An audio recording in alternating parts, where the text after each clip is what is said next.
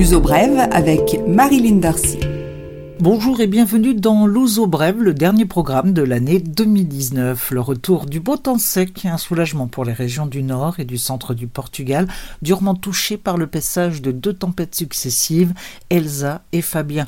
De nombreuses zones ont été inondées, mais dès le 24 décembre, les fleuves et rivières ont commencé à retourner dans leur lit.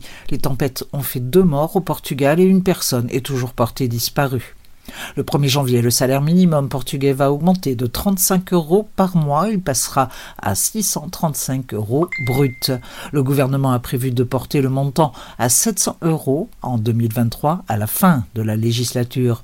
Le salaire du Portugal est versé 14 fois par an, mais il faut travailler un an pour toucher l'intégralité des 13e et 14e mois, les primes de vacances et primes de Noël. Sinon, on ne touche que des fractions. L'inflation va augmenter l'an prochain entre 1,1 et 1,4% du PIB selon différentes prévisions. Les augmentations de salaire vont-elles compenser? Pour l'instant, c'est l'inconnu, si ce n'est pour la fonction publique qui s'est vu proposer 0,3% d'augmentation, ce qui a provoqué un fort mécontentement. Un appel à manifester a été déposé pour le 31 janvier.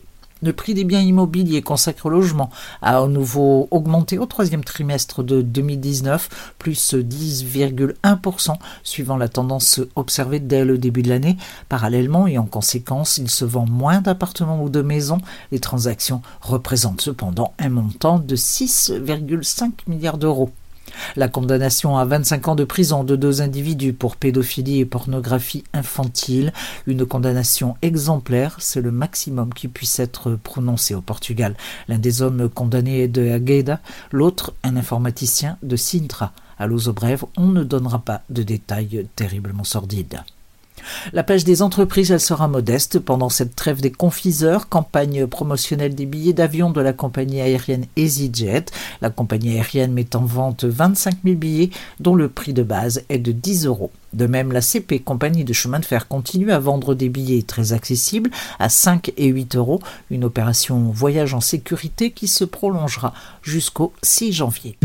L'uso brève, culture. Les suggestions culturelles, les trois derniers jours de l'année à Lisbonne, seront consacrés à la fête le dimanche 29 janvier à 18h, place du Terreiro do Passo. Un concert de musique classique, 52 musiciens pour une formation constituée pour l'occasion. Au programme, valse, polka et opérette. Lundi 30 décembre, le chanteur José Cid sera sur scène à 21h30, toujours au Terreiro do Passo. Le 31, la nouvelle année, sera accueillie avec le feu d'artifice sur la place, alors que les concerts seront assurés par deux groupes de rock et pop portugais, Chutos et Pontapés et Ornatos Violeta. Et comme c'est désormais la règle, la mairie, en partenariat avec la marque de bière qui parraine l'événement, encourage les gens à adopter des comportements respectueux de l'environnement. Avec l'achat de son premier verre, 1% sera demandé et rendu avec la remise du verre au moment du départ. La nuit se prolongera dans les nombreuses discothèques des environs de la place et dans le centre-ville. Signalons la fête au Capitolio sur l'avenue de la Liberté le 31 décembre à partir de 23h, prix des billets entre 15 et 40 euros.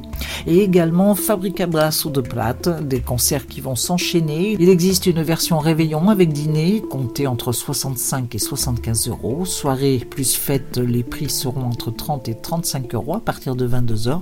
On peut opter seulement pour faire la fête, ce sera à partir de 1h du matin pour 20 euros.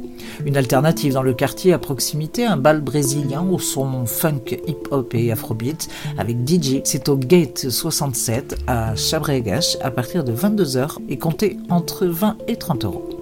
Le jour de l'an, et au contraire de ce que l'on peut penser, de nombreuses activités seront possibles. Par exemple, se rendre à la FIL, Foire internationale de Lisbonne, au Diverlandia, c'est au Parc des Nations, une foire populaire couverte. Ou opter pour Wonderland, foire populaire, au Parc Édouard VII. On peut aussi opter pour le classique des classiques, le concert de jour de l'an, deux concerts d'ailleurs, l'un à 11h30, l'autre à 17h, ce sera au Centre culturel de Belin. Quelle que soit votre option pour accueillir 2020, n'oubliez pas les 12 grains de raisin, un pour chaque coup de l'horloge, assorti d'un vœu. L'Osobrev vous souhaite de joyeuses fêtes et une superbe nouvelle année. Boas saídas, meilleurs entrades, comme on dit en portugais.